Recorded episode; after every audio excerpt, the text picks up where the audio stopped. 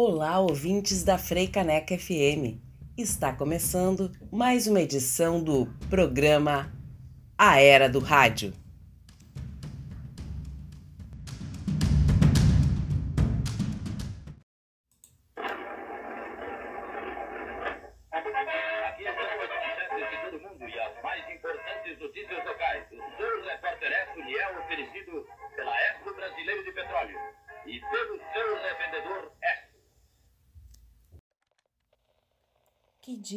É hoje, Roverbal? Hoje é dia 1 de dezembro de 1950. Escuta, para aí, já vai começar. Ai, adoro esse programa de rádio. Também.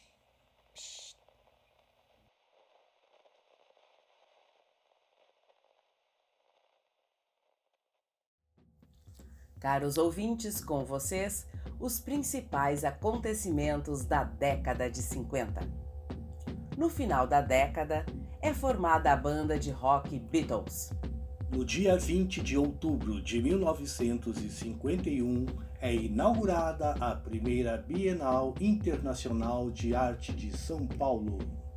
Em 6 de fevereiro de 1952, Elizabeth II torna-se rainha da Inglaterra. Criação da empresa estatal Petrobras em 1953. Em 24 de agosto de 1954, ocorre o suicídio do presidente do Brasil, Getúlio Vargas. Em 16 de setembro de 1955, um golpe militar na Argentina tira do poder o presidente Juan Perón. Com muito rock e um estilo dançante, Elvis Presley começa a fazer sucesso em 1956. Em 1957, o Sputnik 2 coloca em órbita da Terra o primeiro ser vivo, a cadela laica. Criação da NASA em 20 de julho de 1958.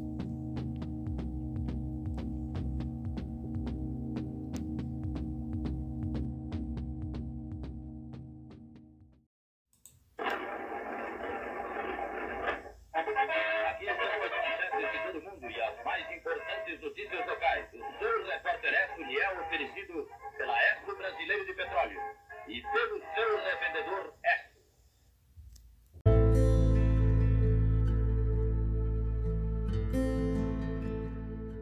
Caros ouvintes, sintonizados na FM Frei Caneca. Vamos agora para o nosso bloco 2, com o sucesso da década de ouro do rádio, as radionovelas. Com vocês, a revelação de Dolores. Dolores, quando jovem, engravidou, fruto do amor proibido com um pobre jovem Antônio Augusto.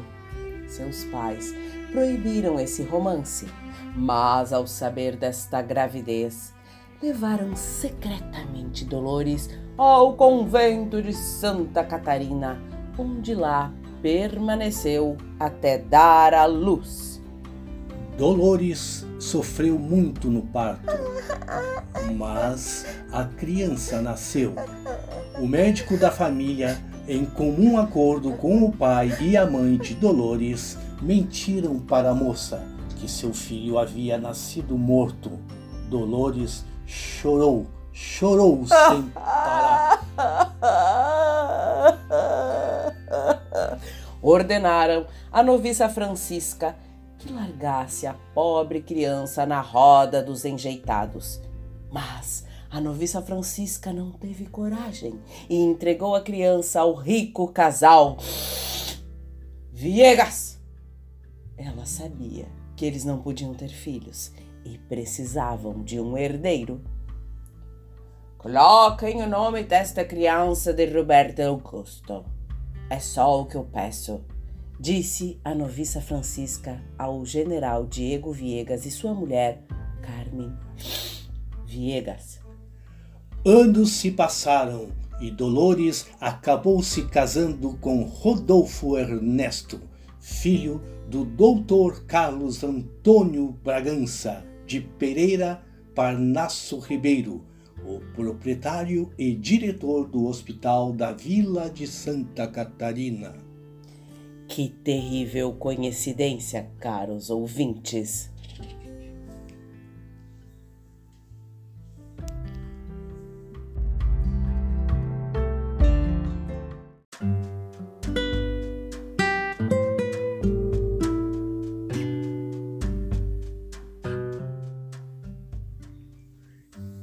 Que terrível coincidência, caros ouvintes. Dolores e Rodolfo tiveram uma linda criança, Ana Cristina. Ana Cristina cresceu e se apaixonou pelo jovem Roberto Augusto, filho de Dolores, que foi entregue pela noviça para o casal Viegas. No dia do casamento de Ana Cristina com Roberto Augusto, uma suntuosa catedral foi ornamentada, a Catedral de Santa Catarina, com todos os parentes reunidos. E antes do padre dar a sua benção ao jovem casal, entra em cena a Beata Francisca, outrora noviça Francisca. Orem o casamento! Vocês não podem se casar com esta moça, Roberto Augusto. Ela é sua irmã. Vocês dois são filhos da Dolores. Dolores. Dolores. Dolores. Seu filho não morreu. Eu mesma o entreguei para o casal Viegas. Seus pais e o médico da família me forçaram. Oh! Dolores, com o rosto totalmente desfigurado, vai ao encontro de seu filho, Antônio Augusto. Eu, Dolores, tenho uma revelação. Ana Cristina, você é adotada. Os noivos aproveitam o escândalo e fogem da igreja para viverem felizes para sempre. Nunca mais Dolores e o povo desta cidade ouviu falar no jovem casal. Caros ouvintes, aguardem as cenas do próximo capítulo. A, revelação de Dolores.